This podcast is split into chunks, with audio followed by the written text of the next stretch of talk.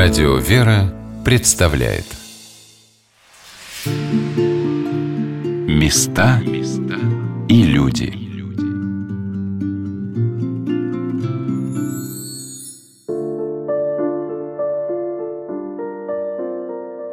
Как человек, перебирая фотографии своих близких, может постепенно восстановить историю своей семьи, своего рода, так рассматривая вехи того или иного исторического памятника – Читая о людях, которые были с ним связаны, мы можем почувствовать и осознать его значимость.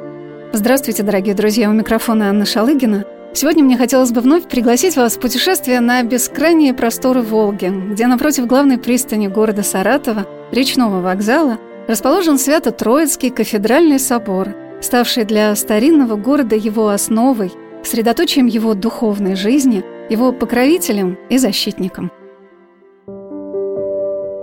Человеку, рожденному на Волге, трудно полюбить любую иную реку, кроме родной матушки Волги. Но что удивительно, мне никогда не приходилось путешествовать по ней на большом пароходе, чтобы останавливаться в каждом волжском городке, знакомиться с его историей и достопримечательностями. Но я не раз наблюдала в Саратове такую картину, как с городской набережной поднимается группа туристов, которые обязательно знакомят с первыми саратовскими культурными объектами – краеведческим музеем и, конечно же, Троицким собором. В беседе с его высокопреосвященством, митрополитом Саратовским и Вольским Лонгином, я спросила многоуважаемого владыку, а как рассказать о соборе людям, которые его никогда не видели?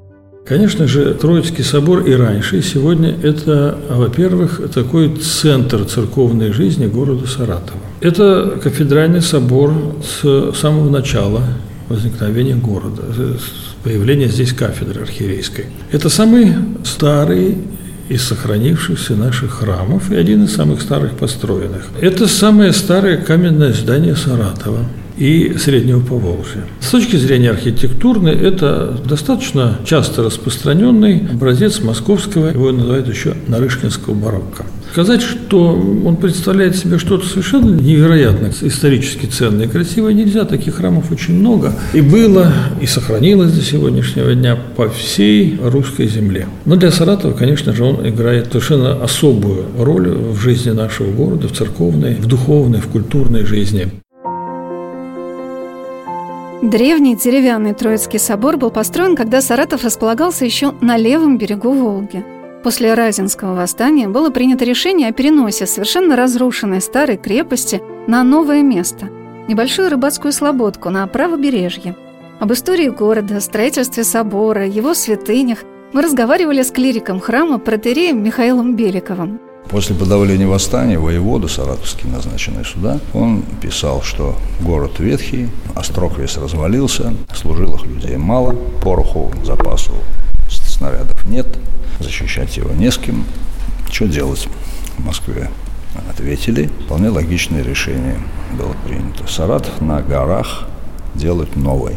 То есть перенести его с луговой, с левой стороны, на правую, на горную сторону еще Крымская называлась сторона, на горах. Вот на это место был перенесен уже третий Саратов. А нужно сказать, что на этом месте, еще до того, как в 1674 году стали переносить город сюда.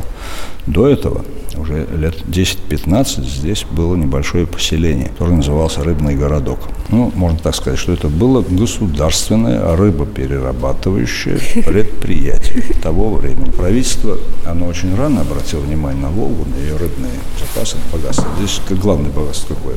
Изобилие сетровых. Если раньше правительство сдавало вот, этот, вот, этот, эм, вот эти волжские рыбные угодья на всем ее протяжении. Самый богатый вот, низ, низовая часть Волги от, Сам, от Казани, там, от Самары до Астрахани сдавала в аренду разным лицам, купцам и так далее, то оно решило в конце концов во второй половине 17 века само заняться этим делом без всяких посредников. И они устроили целый промысел на гербе города Саратова изображены три серебряные стерляди на лазуревом щите – символизирующий великое сей страны изобилие таковыми рыбами. Стерляди образуют собой греческую букву «ипсилон», означающую «выбор достойного пути на перекрестке жизненных дорог». Так вот, здесь было вот такое было небольшое поселение, даже вполне возможно, что с церковью. Вот как раз на место этого поселения был перенесен Саратов с левого берега. Это происходило с 1673 где-то по 1600 даже 76 год постепенно. Переносили все, что целело, это здание, храмы вполне возможно в том числе. И, скорее всего, был перенесен, конечно, и Троицкая соборная церковь, но мы не знаем точно, была ли она перенесена или заново здесь построена из нового леса. Но факт тот, что в 1974 году здесь вот на середине на Соборной площади был поставлен прямо по центру деревянный Троицкий собор. Собор простоял здесь 10 лет, и в 1684 году один из пожаров саратовских он сгорел вместе со всем городом. Отец Михаил поделился, что Саратов горел с периодичностью в 25-30 лет, и выстроив после пожара 1684 года вновь храм деревянный, через 10 лет саратовцы обратились к правящему архиерею, а им был тогда астраханский митрополит Саватий, за благословением на строительство каменного двухэтажного собора – 1694 году Ховенство соборное отправило челобитную митрополиту Саватию с просьбой благословить им построение каменного собора. Митрополит благословил им для каменного строения собирать всякие припасы, то есть стройматериалы. А это дело было тогда хлопотное и не сразу делалось, потому что нужно было кирпич либо вести его сюда, а на собор ушло, по подсчетам наших архитекторов епархиальных, на первоначальный объем собора ушло полтора миллиона крупномерного большого кирпича. А для этого нужно было его либо вести что хлопотное, денежное, затратное, либо организовать здесь на месте. Что и сделали здесь, вот, в Глебчевом овраге, был организован так называемый кирпичный завод, кирпичный сарай, так называли их, где делали этот кирпич. Причем одновременно с Троицким собором, мало кто об этом знает, вот первое здание Саратова, Троицкий собор. Нет, первое здание города Саратова, это Троицкий собор и Никольская Рождество Богородицы церковь, которые строились практически одновременно. По словам правящего архиерея Саратовской митрополии, его высокопреосвященство владыки Лонгина каждый век дарует Троицкому собору новое дыхание. Я для себя вот такой уже постфактум вывел такую закономерность. Его радикальнейшим, капитальнейшим образом перестраивают раз в сто лет – каждые сто лет он приходит в такое совершенно отчаянное состояние. Я не знаю, как сейчас мы закачали в него огромное количество таких самых современных, очень стойких растворов, которые не дают распа- распадаться. Не знаю, сколько простоит. Меня уверили, что если что случится, он не рассыпется, а прямо вот как есть, вот так упадет в целом в таком виде. Но действительно, грунты у нас плохие, у нас весь город ползет. Первая глобальная перестройка собора, который в конце XVII века являл собой образец московского нарышкинского барокко с белокаменным резным декором, стройной шатровой колокольней, осуществлялась в XVIII веке. В конце XIX столетия на средства купца Аустинова нижний храм укрепили контрфорсами, сверху которых устроили открытую галерею вокруг собора, и он стал напоминать большой многопалубный корабль. Во-первых, прежде всего, во второй половине XVIII века, скорее всего, еще перед Пугачевским нашествием, собор был расширен. К нему была пристроена западная часть, потому что для все увеличивающегося населения он уже стал тесен. Но когда вот начались эти подвижки фундаментов, скорее всего, они начались от того, что сгнили со временем вот эти дубовые сваи и пошли серьезные трещины. Вот была составлена комиссия, саратовцы собор сохранили, ломать его не стали. Что было сделано? Значит, Устинов обстроил собор контрфорсами, столбами, да, подпорками. Была положена галерея. Пристроен вот этот портик западный, да, с фронтоном, который там имеется. И вот с тех пор собор тот вид получил, который он сейчас имеет. Вот это вот его первоначальный вид. Да, какой стройненький. Это его вид после пристройки вот этой второй западной части. В начале 21 века при вступлении на Саратовскую кафедру в 2003 году его высокопреосвященство владыки Лонгина собор находился в аварийном состоянии, колокольня заметно наклонялась, стены трескались. Надо сказать, что Троицкий собор не очень такая сложная жизнь, поскольку построен он был на не очень удачном месте, на берегу Волги, где по традиции ну, грунты очень слабые, но они двигались еще и сразу вскоре после его построения, а построен он в 1680-е 90-е годы, в конце 17 века и в 18 веке его приходилось перестраивать и укреплять, и фундамент, и потом даже его планировали закрыть и разобрать разобрать, потому что собор не может дальше стоять, он ветхий, однако жители его отстояли и, и с помощью на средства, собранные жителями, купцами саратовскими, собор восстановили, ему дали второе дыхание, построили контрафорсы, вот эти, которые придают ему необычный вид. Так он достоял до наших дней, когда я сюда приехал, он был опять в аварийном состоянии. Владыка Александр, мой предшественник, перенес кафедру в Дух Сошественский во второй действующий тогда храм в Саратове, сказав, что ну вот ведь по церковным канонам нельзя служить на дырявом антименсе, а в дырявом соборе что можно, что ли? Там действительно начала падать колокольня, отходить от здания, там появились трещины, причем таких, что некоторые из них можно было руку просунуть до улицы, это самое, да? Действительно, собор представлял аварийное здание, и была прямая опасность его обрушения. И когда я приехал, речь очень серьезно шла о том, чтобы закрыть его. Мы не стали его закрывать, мы приняли решение начинать его ремонтировать. Для человека, который редко приезжает в Саратов, преображение Троицкого собора представляется невероятным. Сейчас, когда уже все строительные работы позади, он выглядит как праздничный пасхальный подарок городу. Его окружает прекрасный парк, площадь, куда ежедневно к Волге спускается множество транспорта, которое напоминает о былом величии столицы Поволжья. Рассматривающиеся от собора Волжские берега рисуют далеко уходящую перспективу и движение этого храма, корабля и всем, кто сюда приезжает. За всей этой красотой стоит огромный труд сотен людей во главе с пастырями церкви, которые сделали для этого города неизмеримо много. В какой бы район Саратова вы сейчас не приехали, везде возвышаются прекрасные храмы. Реставрация его была проведена очень грандиозная. Можно сказать, что это старое здание, но в то же время построенное заново. Конечно, основное сохранилось, но он был посажен на сваи, забуроналивные, их более 300. Были укреплены, тактически заново подведены фундаменты под него. Пришлось сменить всю штукатурку и делать вычинку, буквально кирпич по всему фасаду и по внутренней части собора. Все арки, все какие-то архитектурные формы, все были или рассыпались в руках, или уже рассыпались. Вот все это было сделано заново. Он был выкопан из земли, где-то больше метра он находился в земле. То есть работа была проведена колоссальная, в том числе и потом по художественному убранству собора были сделаны новые иконостасы, киоты, написаны новые иконы, сделаны росписи. Сегодня на «Волнах Радио Веры» мы рассказываем о Свято-Троицком кафедральном соборе города Саратова и о его святынях. Они особенные, неповторимые – Каждый раз, когда я приезжаю в родной город, мне обязательно нужно попасть в этот собор, потому что там находятся иконы, к которым прикладывались многие поколения саратовцев, а значит, и мои предки. В самом начале Нижнего храма расположена августовская икона Божьей Матери. Когда Троицкий собор закрыли в 1936 году, в Саратове 6 лет не совершались богослужения. И только в 1942 власти разрешили открыть Троицкий храм – и многие женщины приходили к этой иконе, на которой изображена Пресвятая Богородица, которая выводит войска из окружения, просить за своих отцов, мужей, сыновей и братьев. В Саратовской епархии однажды на праздник Победы архиепископ Саратовский и Вольский Пимен Хмелевской попросил священников, которые служили на фронте в годы Великой Отечественной войны, надеть боевые ордена. Я видел эту фотографию в Музее истории Саратовской метрополии.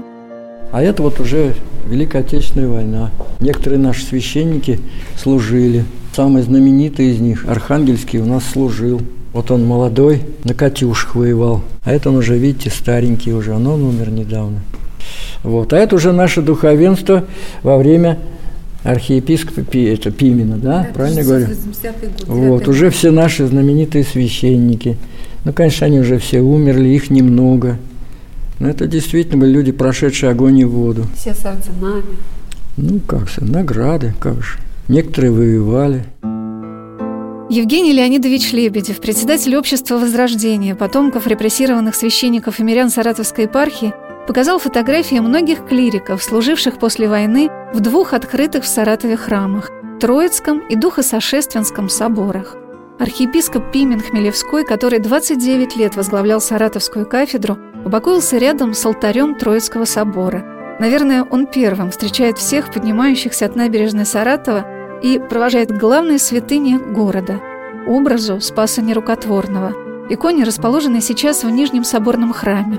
Мне думается, этот образ стал значимым для многих людей, кто хотя бы однажды обратился к нему с просьбой и молитвой. Митрополит Саратовский и Вольский Лонгин На мой вопрос об этом ответил так – я думаю, что верующему человеку достаточно знать его историю и просто опыт молитвы, собственно, перед ним. Неверующему человеку трудно объяснить. Сегодня для людей не церковных вообще мало что имеет ценности, если это не утилитарно полезно им самим. Ну, можно сказать, а история – это, ну, говоря современными словами, такой главный артефакт наш исторический, потому что это, это место и это та икона, с которой начинался наш город. До революции саратовцы это хорошо знали. Вот мы в декабре будем отмечать 110-летие Саратовского государственного университета. И вот среди старых фотографий, когда открывался университет, то открытие его начиналось с крестного хода, с иконой Спаса Нерукотворного из Троицкого собора. И вот и там видно этот торжественный крестный ход с двумя архиереями, с духовенством, которые несут эту икону. Огромное количество народа из Троицкого собора подходит вот к университету. Вот крестный ход и молебен перед иконой Спаса начали торжества по открытию Саратовского университета, последнего императорского Николаевского университета в царской России. Протерей Михаил Беликов, показавший мне музей истории Троицкого собора, рассказал, что образ Спаса Нерукотворного весь был увешан драгоценными подвесами, подношениями прихожан, которые в знак благодарности даже отливали из серебра те части тела, которые были вылечены по молитвам к Спасителю – ручки и ножки, глаза и уши, и для подвесов была сделана особая витрина, где за стеклом находились приношения. А впоследствии их накопилось столько, что из них отлили сребро позлощенные, венцы и цаты на иконы в соборном иконостасе. Отец Михаил рассказал о начале почитания образа Спаса Нерукотворного. В 1812 году сюда в Саратов прибыл приказчик одного рязанского купца – он обратился, пришел в собор, обратился к духовенству и сказал, попросил указать ему, где находится образ Спаса, должен быть у вас, он сказал, где-то над дверями храма. А зачем тебе нужен этот образ? А мой хозяин велел мне этот образ разыскать и сделать на него благодарность, слить оклад дорогой. С камнями, с позлощенным, в общем, дорогой оклад. Начали искать, действительно нашли над южными дверями храма с внешней стороны. Был этот образ. Его внесли в храм, сняли, значит, с него все размеры. Сделал он, заказал оклад. И с тех пор царатовцы стали этот образ почитать. Почитание было очень сильное. Он участвовал практически во всех крестных ходах городских. Очень часто миряне брали этот образ домой для совершения молебнов. Ну, да. Даже есть фотография, сохранилась фотография когда идет семья, там муж, жена или кто несут этот образ, сбоку идет священник, там детишки рядышком, идут, а люди по, там, на тротуарах, по бокам стоят, мужики снимают шляпу, кто-то крестится, вот это есть такая фотография. С него делались списки – ну, известно, например, что один список был послан императору Александру Третьему после катастрофы железнодорожной. Mm. Потом один список был послан на пароход добровольного флота «Саратов», был такой пароход. И один из списков был послан даже, подарен вдове французского президента. Его Высокопреосвященство митрополит Саратовский и Вольский Лонгин рассказал о том, как бережно была осуществлена реставрация иконы Спаса Нерукотворного – мы отреставрировали, кстати, в музее Андрея Рублева. Причем даже мы не вывозили ее из Саратова. Мы здесь организовали мастерскую. Ведущие специалисты музея приезжали сюда и у нас работали. Полгода они занимались этой иконой. И очень тщательно и очень бережно, в полном соответствии со всеми реставрационными правилами, ее отреставрировали. Да. Она была совсем темная, там почти было ничего не видно, но настолько, насколько это можно, мы не стали ничего дописывать, там нет никаких никаких записей, нет никаких докомпоновок, ничего, там все вот такое, все то, что осталось на этой иконе после вот таких долгих исторических перипетий. И сейчас, когда стоишь у окна Нижнего храма рядом с образом Спасителя, кажется, что он проникает себе в самое сердце. Казалось, что, во-первых, по письму этот образ носит явные черты так называемого живоподобия. Это стиль в живописи, в который стали проникать элементы светской живописи, в иконопись. Да? Это типичный яркий представитель этого направления Симон Ушаков. Но, в отличие от ушаковских писем, этот образ еще хранит вот эту иконописную древнюю монументальность, несмотря на признаки вот этого живоподобия. То есть это уже говорит за то, что образ не раньше 17 века. Во-вторых, проведены были анализы красок, В общем, все очень тщательно было исследовано, и пришли к выводу, что образ относится к концу 17-го, началу, самому началу 18 века. Мало того, он необычен тем, что этот образ первоначально, доска не его. Некоторые признаки позволяют утверждать, что изначально он не был образом, не иконой. Он был либо на воинском знамени, либо на церковной хоругве. Написан он на таком специфическом холсте, специфическим грунтом, который соответствует вот этому. Таким образом, предположить можно, что в конце 17 или начале 18 века, скорее всего, в конце, может быть, связано с Разинским вот пунктом, когда войска сюда пришли, стрелецкие знамена, новый гарнизон, может быть, они принесли сюда этот образ. А может быть, это была церковная хоругвь. Но знамя пришло в ветхость, но решили сохранить этот образ. С него спороли вот это изображение, изготовили доску, наклеили это изображение на доску, загрунтовали поля, чтобы они не выделялись. Все это реставраторы, все это, так сказать, раскопали. Батюшка отец Михаил подвел меня и еще к одной иконе, которая является замечательной святыней Троицкого собора. Это образ Казанской иконы Божьей Матери. Ее чудный, кроткий лик, удивительная нежность и проникновенность этого образа, не сомневаюсь, не оставляет никого равнодушным. Образ Казанской, я его помню еще с детства. Это была икона под таким бархатно-бисерным окладом. Она была затянута бархатом, который был бабушками там вышит вот разными бисер, бисеринками, так сказать, довольно наивно, но все-таки так более-менее прилично. Когда нынешний владыка Пахомий, который был настоятелем тогда в соборе, он обратил внимание на эту икону, он сказал, что нужно попробовать, видимо, доска старинная. И решили посмотреть, что за икона. Сняли этот оклад, он ветхий уже был, старый, разваливался практически. Стало ясно, что вот это все поздняя запись, под ней какая-то более старая запись. И тогда ее отправили в институт Горбаря. Да. И там, когда раскрыли полностью эту икону, весь институт ходил вокруг этой иконы и сокрушался, почему такая икона должна храниться где-то там в каком-то Саратове, а не у нас. Они ее датировали концом 17-го, началом 18 века. Ну, есть предположение, что она вполне могла быть в ряду местных икон Староказанской Богородицкой церкви, вполне возможно. После реставрации Нижнего и Верхнего храмов Троицкого собора в Саратове в нем появилось еще очень много удивительных образов. Это замечательная настенная живопись. Если вы найдете время спокойно походить по собору, рассматривая фрески, вы познакомитесь не только с историей основания города Саратова и принесением сюда иконы Спаса Нерукотворного, а вспомните события евангельской истории, рождение и усекновение пророка, предтечи крестителя Господня Иоанна, события жизни Пресвятой Богородицы, служение апостолов – в верхнем храме в притворе с галереей каждая молодая мама может познакомить своего ребенка с жизнью преподобного Сергия и святителя Алексея Московского, рассказать о евангельских притчах, показать и мудрых, и неразумных дев, и фарисея, и мытаря, или чудесный Ноев ковчег. Но меня прежде всего поразили лики, написанные на сводах верхнего храма, образы саратовских новомучеников. Так пронзительно, так открыто – так близко становится их присутствие здесь, что понимаешь, чьими молитвами и этот собор, и город Саратов, и его жители совершают свое восхождение к Богу. Мне особенно захотелось спросить у митрополита Саратовского и Вольского Лонгина об этой чудесной росписи храма. Сохранились росписи, которые были в послевоенные годы, в 50-е годы, сделаны палехскими мастерами. Кстати, неплохие были росписи, и это натолкнуло нас на мысль, что надо опять обращаться в палех. Вот, собственно говоря, вот есть такая некая преемственность историческая, именно связанная с тем, что когда-то после военные годы собор расписали полишане, мы опять их пригласили.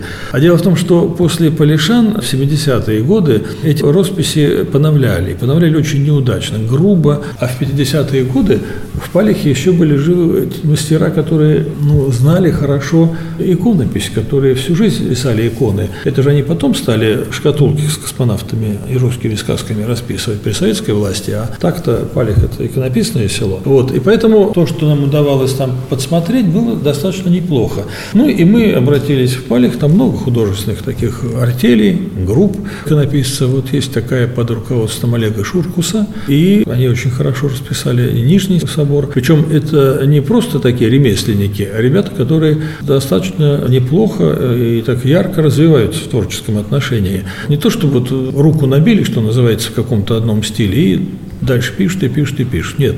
Вот одна и та же бригада расписывала нижний храм и через почти 6 лет верхний храм. И вот если присмотреться, видно, какое движение вперед, какой рост. И нижний храм очень хорошо расписан, а верхний храм, вот, я считаю, что очень замечательно. Одна из самых удачных росписей таких, которые у нас сегодня есть. Так получилось, что в последний день моего пребывания в Саратове мне посчастливилось долго побыть в Троицком соборе и насладиться удивительной атмосферой этого храма. Попадая сейчас в исторические места, рассматривая то, что сохранилось от прекрасных резных барочных иконостасов 17-18 веков, мне показалось совершенно потрясающим то, что здесь, в Троицком соборе моего родного города, стало возможным возродить всю многовековую культуру русского храмового зодчества, церковного убранства – великолепный резной иконостас, феерически праздничные киоты, пол с изысканно подобранным орнаментом плитки – все это выглядит фантастически красивым. Как же это значимо, как важно для человека приходить вот в такие храмы, где зримо благодарение Богу за величие этого дара, нашего спасения. Через несколько минут мы вернемся в Свято-Троицкий кафедральный собор города Саратова, чтобы вновь прикоснуться к его святыням и памяти о тех людях, которые здесь служили.